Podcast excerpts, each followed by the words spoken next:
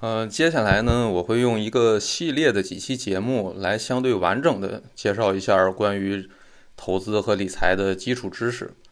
嗯，我这个虽然说是基础知识呢，但听过我之前几期播客的听众，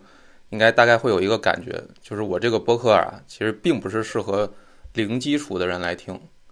因为不管是投资的知识，还是更宏观的财经知识呢，呃，我认为都是属于一个技术性知识。或者说是一个以技术技术知识为主的，混杂了一部分其他的社会科学的知识。嗯，巴菲特的老师格雷厄姆在《证券分析》这本书的导言中呢，就说过，投资是一个类似于医学的技术知识。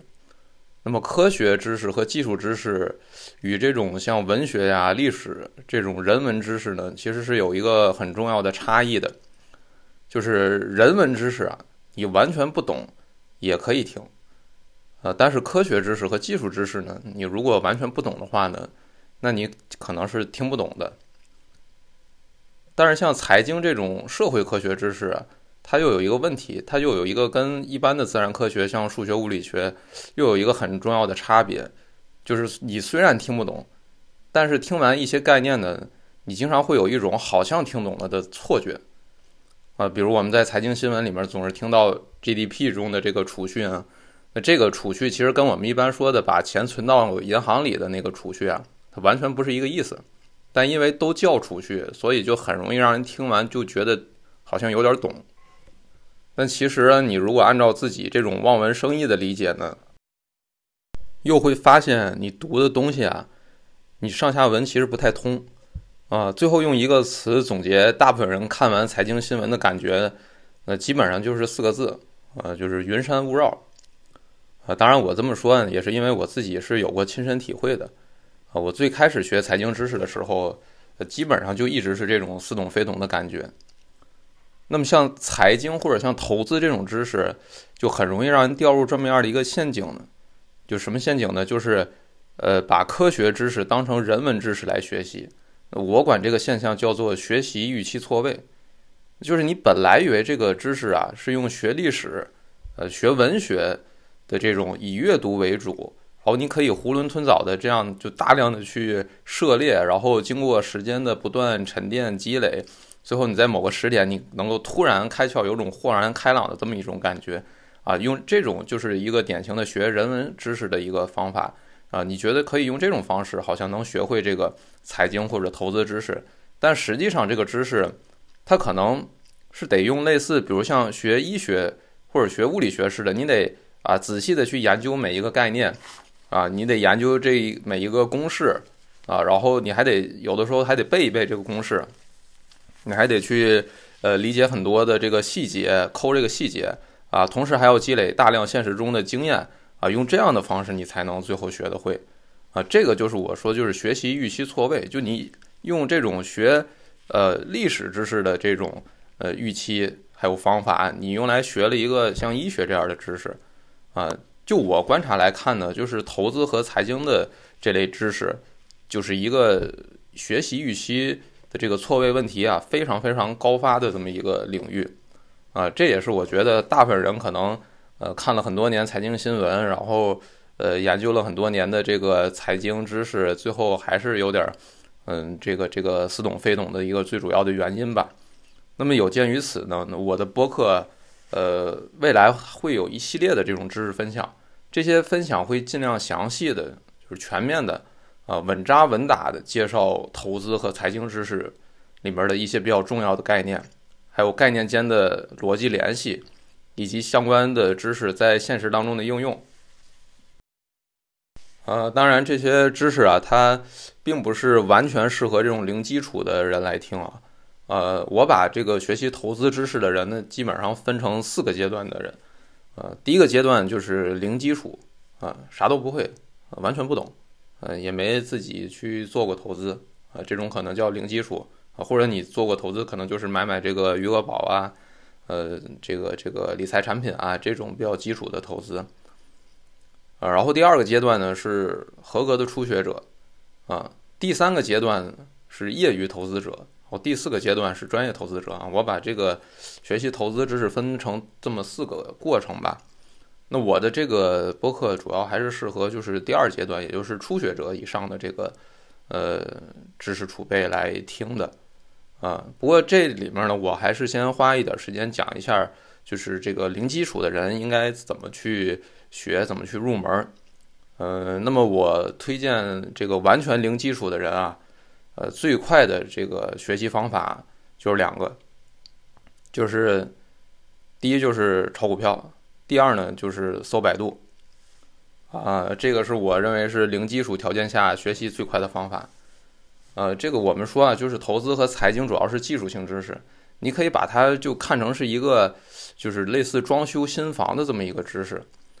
那大部分人在第一次装修家的时候的学习方法，那基本上就是你一边搜攻略，然后一边买材料，然后一边去跟装修队去。沟通，然后就进行这个装修的实操呗，那就是呃这么一个一边学一边干的这么一个学习过程。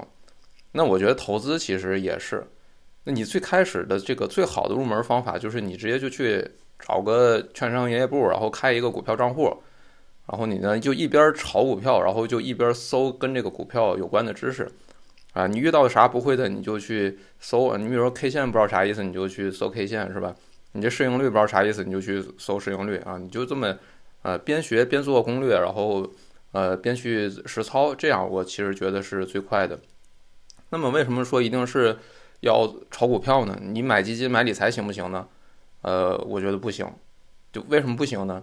就因为你直接炒股票啊，就你直你能接触到的信息量是最大的，就在所有我们普通人能接触投资呃方法里面，你直接炒股票是你接触的信息量最大的。你用其他的方法，你不管是买理财啊、买基金还是买保险啊，就这些呃投资方法，你要面对的信息量和要学习的这个知识量，就是充其量，我觉得也就是就装个厕所马桶的这种信息量的这个水平，就远远够不上说你要装修一个完整的家需要学习的知识和接触到的这个信息多啊。你炒过股票的人啊。都知道，你就是你炒股票，你每天就要接触的信息那太多了。就一会儿是这个什么美联储加息，一会儿是这个啊这个这个市盈率，然后一会儿是这个并购，然后一会儿又有内幕消息啊，一会儿又有什么外贸进出口等等这些。就你会发现啊，就是你一旦开始炒股票，你接触的不是说是一个股票，然后一个简单的就是你买卖的这么一个信息，而是你要接触就是一系列的跟呃经济跟。财经跟宏观经济就有关系的这么一些呃知识，呃，所以就是说你吸收的这个信息量就跟你做别的投资，像买基金或者买理财，它就完全不是一个等级的啊，这是一点。然后另外一点呢，就是你炒股票的，这股票本身波动是很大的啊，那么一波动呢，你就会亏钱啊，这一亏钱，这大部分人啊就马上就会有非常强大的学习动力。啊，这也是我自己的亲身体会。就你亏钱的时候，往往就是你学习欲望最强的时候。啊，这个其实很好理解，对吧？就像大部分人，这都是一辈子都是就那个得病的时候，是这个积累医学知识最多的时候，对吧？所以就是说呢，就对于零基础的新人来说，我建议的最好的入门学习方法就是炒股票加搜百度。然后原因呢，就是这么两点啊，就是因为第一是股票需要接触的这个知识量是最大的，第二就是。呃，做股票呢，你容易亏钱，尤其新手一亏钱呢，你就会更用功的学习，啊，所以就是说新手亏钱不要怕，亏钱对于新手来说呢，可能还是一个好事儿。嗯，那么当你具备了这个一定的基础知识后，就你已经不是零基础了，这种情况下，我觉得你就再下一步，就应该去进入到一个比较系统的学习了。呃，当然，什么叫初步具备基础知识呢？呃，我觉得你可以大概这么测试一下，就是你随便拿个一篇财经新闻，或者说一个和股票投资有关系的一篇文章，你至少能有百分之五十以上的这个语言和概念你能看懂了，啊，就是你感觉再看财经新闻，你至少能看懂一半的，那么我觉得就这个算是就初步具备了。那么我就把这个阶段的学习者呢，就称为这个呃初学者啊，就不是零基础了，就到了第二阶段初学者了。那你成为初学者之后，你再进一步是如何学习呢？那我这里面是要强调强调的就是你要进入系统学习的状态，就不是像之前你搜百度做攻略那样，就是零散学习，那是零散的学习。或你来一个问题，你去搜一个，这是零散的学习啊。我现在想强调就是你要进入到一个系统学习的状态了。但这个时候，呃，就有很多人在这个阶段实际上又落入到了一种就是人文知识学习思维的陷阱中了啊。就比如说一个典型的错误方法就是看书，呃，尤其是看大量的这个经典的这个投资类的这个书籍。啊，比如说网上有很多这种推荐的书单啊，然后你就买过来啊，呃，或者就免费下载下来啊，然后就一本一本开始看，啊，就会觉得哎，我就都看过来一遍就能有进步了，这是完全错误的一个方法。就这你会发现，这其实又是变成了一种学历史、学文学的这么一种呃思维了，就好像觉得我得多看书，我一本一本的看，然后我把这些都看一遍，积累的够多，我就能懂了。但其实是不对的。就为什么呢？因为就很多的经典的投资书籍啊，它的难度啊是不一样的。就是比如说，很多人上来就会看格雷厄姆的证券分析，啊，最经典的，对吧？还有比如说直接看那个巴菲特的那个致股东的信啊，那个股份公司教程那本书。那如果你是从这两本书开始看的话，啊，那我预测你大概率就看看个开头，基本就会放弃了。啊，就算你不放弃，你硬着头皮看下来，那我估计你能吸收个这个百分之五、百分之十，那都是，呃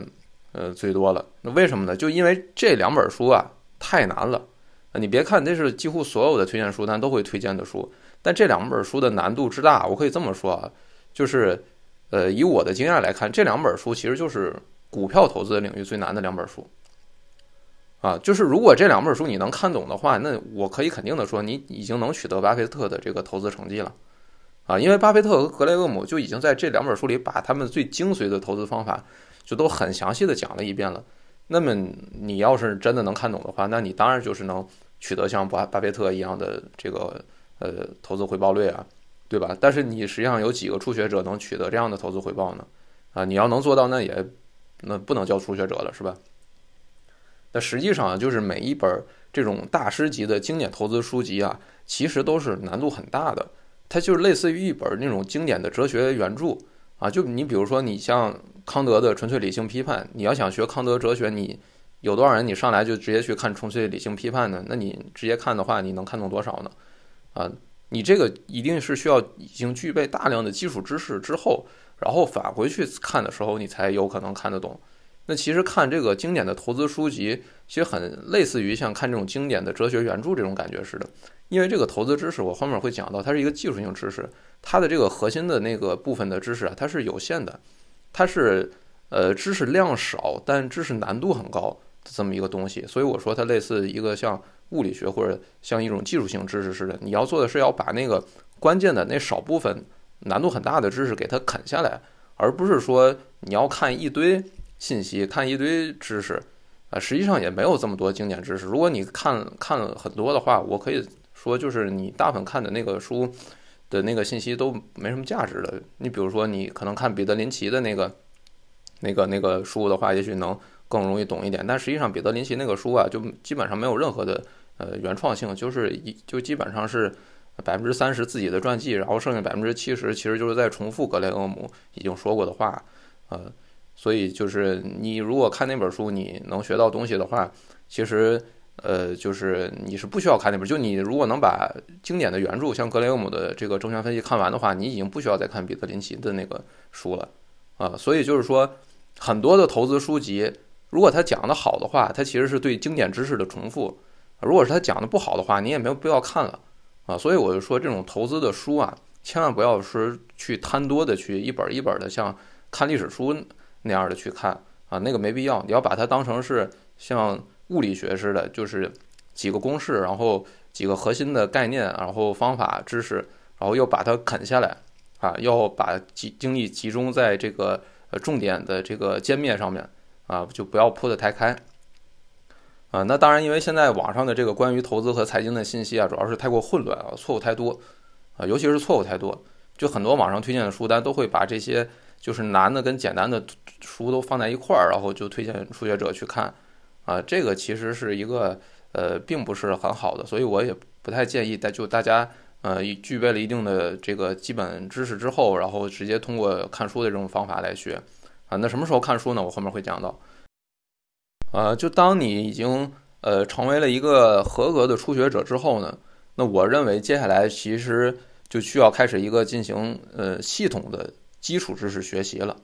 啊。当然，零基础你学的是简单的概念，然后但是你到了一个初学者之后，你要去学习一些投资和财经方面的比较核心的概念和关键知识的，那这部分知识是有限的，那需要进行系统的一个学习。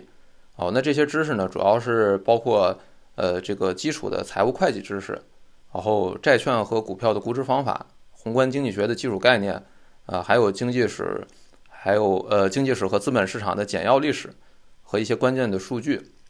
啊，注意啊，我上面说的这个几个主题，它不是随口列举的，我只说了这四个方面的知识，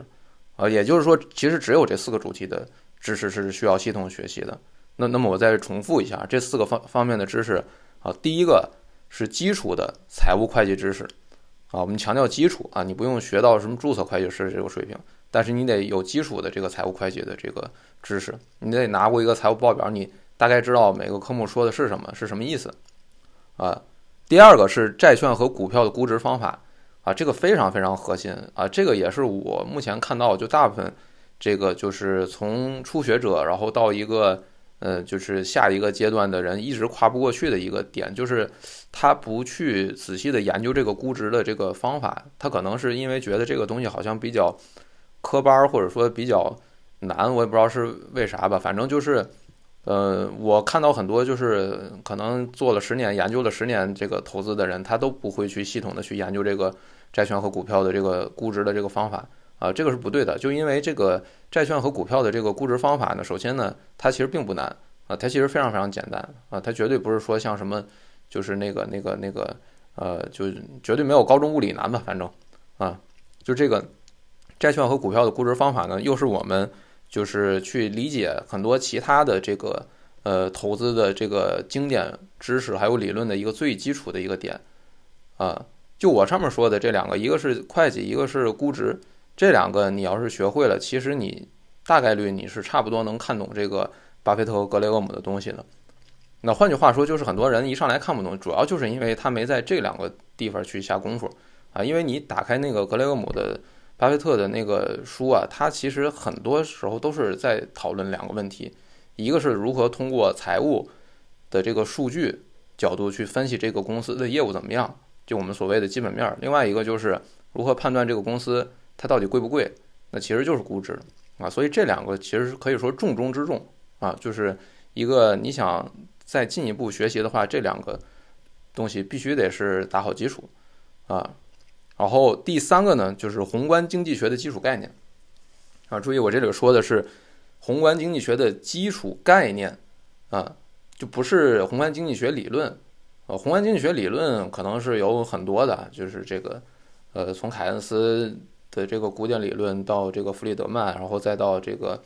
呃，这个这个新凯恩斯主义啊，到什么这个全要素生成，反正就是有很多的这个呃理论啊。但是啊，这个这个理论啊，其实对于我们做投资来讲啊，呃，没有这么的重要啊。毕竟我们不是说去写论文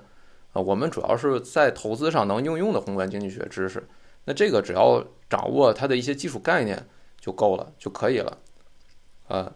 所以这个是第三个，就是宏观经济学的基础概念。然后第四个呢，就是经济史和资本市场的简要的历史知识。呃，其实这个就是我们对于理论的一个。呃，现实中的一个小型的应用吧，因为历史其实就是理论的实验室，啊，就是你说一个理论对不对呢？那你如果不能，呃，当然你一方面是在未来的时间做预测，当然另还有另外一种我们在投资当中经常说的一个概念叫回测，啊，什么叫回测呢？就是我们看一看历史的数据是不是能证明我这个理论是对的啊，这个叫回测，呃，那么呃，我们学过了基本的这个理论还有思维。框架之后呢，我们就返回去看一下过去发生的这些，啊，比如说这个这个宏观经济的历史，然后这个股票市场的这个波动的这个历史，啊，来验证一下我们理解的到底对不对，啊，然后呃，大家注意，就是经济史这个东西呢，关键在数据上面啊，它不像是一般的那个历史是以讲故事为主啊，我们看的经济史或者说股票市场的历史，我们关键还是要记数据啊，比如说你要知道一些基本的像。呃，过去比如说几种大类资产的这个长期的年化收益率是多少啊，对吧？比如股票是百分之七到百分之八，然后呃房地产可能是百分之三到百分之五，呃等等，啊，就是我们要记一些这种关键的这个数据，呃，好，这就是我说的这个四个方面的这个知识。那这四个方面的知识具体怎么学呢？我会在播客的这个 show notes 部分列出一些相关的学习资料，那感兴趣的也可以呃去看一下。呃，这四个方面的知识基本掌握了之后呢，我认为才算是从一个合格的初学者，就终于成长成为了一个业余投资者。呃，那么成为业余投资者之后呢，呃，我认为终于可以呃开始看关于投资的第一部经典著作，呃，也就是格雷厄姆的《聪明的投资者》这本书。呃，那么大家就是一定要记住格雷厄姆这个人啊。就是我的播客，其实就是经常会反复提到这个人，呃，格雷厄姆呢是巴菲特的老师，呃，也是这个价值投资这个方法的开创者，呃，实际上格雷厄姆在投资领域的重要性啊，呃，是远远高于巴菲特的，呃，巴菲特百分之八十的投资理念，他自己说过，他这个是就基本上就是照搬格雷厄姆的吧，当然现在网上有很多说法啊，呃，说什么巴菲特改进了他老师这个。的投资方法，然后什么格雷厄姆只买烟蒂股啊，只买低价股啊之类，呃，这些说法实际上都是错的，啊，这些说法其实都是呃基本没有完整的读过格雷厄姆原著的人会产生的一个错误的观点。那这里面我先不详细展开了啊，以后有机会会讲。呃，那么格雷厄姆的这个主要贡献呢，就是他其实是一个比较系统的，啊，是第一个比较系统的总结了价值投资方法的人。呃，我们不敢说格雷厄姆是他同时代理的所有人里面就只有他一个人，就是研究出了或者摸索出了这个价值投资的方法啊。呃，但实际上他确实是第一个比较系统的、完整的总结了价值投资的方法的。啊，所以我们说他是一个开创者。呃，他的这个投资的这个方法呢，主要就是都总结来总总结在了《证券分析》啊这本书里面啊，这是一本上下册的一个呃比较大部头的一个著作吧。呃，当然，这个书呢，其实也不太适合我们所说的这个，就是业余投资者这个阶段的人来看啊。呃，它应该说是一个给专业投资者，也就是下一个阶段的。但是格雷厄姆呢，呃，除了这本就是证券分析，他实际上还写另外一本，就是我们前面说的这个《聪明的投资者》这本书。啊，这本书的定位啊，其实啊，就是给业余投资者看的。那虽然说是业余投资者。但是我们上面其实已经说了，就是你想成为一个业余投资者也不是这么轻松的，你还是需要经过大量系统的学习，需要学会上面的那四个呃主题方面的知识，然后你才能从一个初学者成长为一个业余投资者。啊，如果你只是一个呃初学者的话，那我可以说你肯定还是看不懂。你翻开这个书的话，啊，呃，大家要记住啊，就是巴菲特是在十九岁的时候看到了《聪明的投资者》这本书，看到之后他就是非常的兴奋，他就有了一种。啊，就是恍然大悟的一种感觉，就是一种开窍的感觉，就突然就明白了股票投资是怎么回事儿，啊，你你也就是说这本书啊，你至少得有巴菲特十九岁的时候的水平，呃，才能看懂。呃，大家都知道巴菲特是从，呃，就是很小的时候啊，就是这个，呃大概就是这个我们说这个小学的水时时候的这个就已其实已经开始接触股票了吧？啊，巴菲特他他爸是众议员，然后他第一次接触股票就是。呃，他爸带他去这个证券交易所，当时是高盛的这个呃 MD 接待的这个巴菲特，啊，呃，当然这里面就是我们不太就更多的介绍这本书了吧，就这个有兴趣的朋友也可以直接去看啊，就是我后面如果有时间的话，可能会做一期关于这本书的一个导读性质的播客吧，就是把书中的这个关键内容给它稍微提炼一下，嗯，那对了。虽然我们说到这里，你，呃，学了这么多，你还是一个业余投资者，但实际上呢，你其实也已经可以开始赚钱了，啊，就是这个阶段的业余投资者，实际上已经可以稳定的在股票市场上获利了。那这个阶段的收益率能达到多少呢？呃，我之前的一期博客有讲到，这个收益率水平，呃，基本上是在百分之二十左右年化收益率。呃，当然，这个收益率水平在格雷厄姆的这本书里面也得到了这么一个验证吧。呃，他基本上也是持这个观点。呃，就是说，你做一个普通的业余投资者，你经历过这些学习之后呢，你基本上能达到百分之二十的年化收益率。呃，大家可以注意到，我在讲投资的时候啊，其实就反复在强调学习知识还有技术这些词。就为什么呢？就是因为股市啊，就股票投资它不是彩票啊，就股市它也不是一个赌博啊，更不是一个你算命看风水然后凭运气的一个事儿。就很多人其实没有学过任何跟股票投资有关系的那个关键的知识，然后呢？就他可能就莫名其妙的就说自己觉得哪只股票好，然后说自己看好什么什么行业，看好什么什么，呃，这个未来能涨之类的。就这其实是一个非常奇怪的事情。就比如说你如果是一个呃没学过医的人，你肯定不敢给人做手术，对吧？啊，但是呢，你在股市，就你没有学过任何知识，你只要会用电脑、会用手机，你就可以操作这个股票的买卖，而且你还可以发表一些。就是没有任何知识学习的情况下，你就可以发表一些观点，这不就相当于你随便在大街上找个人就去医院上手术台给人做手术吗？啊，我们总说这个股市是百分之八十的人亏损，但实际上我们有统计过，到底有百分之多少的这个股市参与者是根本就没有任何的学习，然后没有达到这种业余投资者，连业余投资者的这个知识水平都没有达到的这种情况下，就开始去进行股票投资了呢？那你这么投，你不就是相当于在呃不懂任何医学知识的情况下去上来给人开药吗？对吧？那你如果在这种情况下，其实你你赚钱了才是不正常的，对吧？就是你你一个没做手术的人，没没学过医的人，你给人做手术，你给你没给人做死，那其实是一个不正常的，对吧？你给人弄死了，那才是一个正常的状态，对吧？啊，所以我们说啊，就是这个做投资，我就是一直要强调，你是要首先要提高自己的这个知识水平，啊，你没有这个，这个这个基础的知识的话，那你其实就是相当于在呃买彩票啊，这个就是离赚钱是很远的。那么我最后呢，我再想想，就是学习投资的人的这个第四个阶段吧，也就是说专业投资者这个阶段，呃，这部分我想讲的呢，主要就是。呃，不建议大家成为专业投资者，呃，主要是不建议那种就是非全职做投资工作的人。你如果本身你就是一个金融从业者，那可能另说啊。但我这里就是专门指这种，嗯，你不是全职做投资工作的人，不是这个金融从业者，你希望让自己成为一个专业投资者，我认为应该打消这样的观念。呃，为什么呢？因为投资者，专业投资者，他之所以专业。那就是因为他付出了时间，不是以一个你以业余的时间的这种预期能达到的一个水平。呃，我这里还是引用格雷厄姆的《聪明投资者》里的一段话啊，呃，他是这么说的，就是，呃，投资艺术具有一种并不广为人知的性质，普通投资者只需付出很小的努力和具备很小的能力，就可以取得一种可靠，即便并不壮观的成果。但是要想提高这一，可轻易获得的成果，却需要付出大量的努力和非同小可的智慧。啊，他这里说的普通投资者和很小的努力，基本上就能对应我们之前呃说的这个业余投资者这个学习的阶段啊。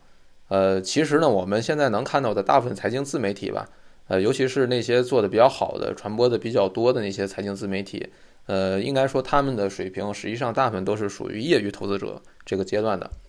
呃。当然，现在也有一批做投资者教育做得很好的账号，我们认为它是这个，就是在混乱的财经自媒体这个领域呢，也能算是一股清流的这种自媒体，比如像有知有行啊、且慢这些啊，他们在股票投资上，大家可以发现他们倡导的就是做指数基金投资，而且他们的这个收益率也还不错啊。这类自媒体实际上就是属于比较优秀的这个业余投资者。那这里面我们就可以看到，业余投资者和专业投资者最大的。在实操上的差别是什么呢？其实就是能不能做个股的判断，啊，能不能买股票，能不能赚取这个股票的阿尔法收益，啊，就业余投资者做到最后呢，呃，他做到最好，一般来说就是通过能买指数基金来赚取这个呃全市场的这个贝塔收益，啊，但是如果你作为一个专业投资者，你其实是应该通过直接买股票。赚取这个阿尔法超额收益的，那么这个预期收益率，专业投资者应该在多少呢？呃，我之前的博客也讲到，应该在百分之四十以上。那为什么是这个数呢？呃，大家可以在之前的博客里面呃去看到，呃，我有那个详细的分析。呃，那么想成为这个专业投资者，呃，这个知识上的门槛其实最主要的呢还是会计知识，就是你其实需要非常资深的这个会计和财务分析能力，还有这种大量的研究企业的这个商业研究和行业研究的这个方面的经验。呃，尤其是要把这个企业的这种商业研究和财务数据的这种勾稽关系要给它研究清楚了。呃，这个其实是一个非常花时间的一个事情，而且它不仅是花时间，它更多更难的一个点是在于，就是你可能需要实地的去企业做过尽调的人，才能有比较切身的一个体会。这就好像你一直都是靠这个看电影、看纪录片儿来学怎么给人开刀似的，对吧？就是如果你一直靠看书学的话，你怎么着还是，嗯，你学的再好，你把所有的画面都背下来，还是很难有切身性的体会，呃，所以就是说，你一个人如果能去企业做尽调的话，你获得的那种体会和感受真是完全不一样的，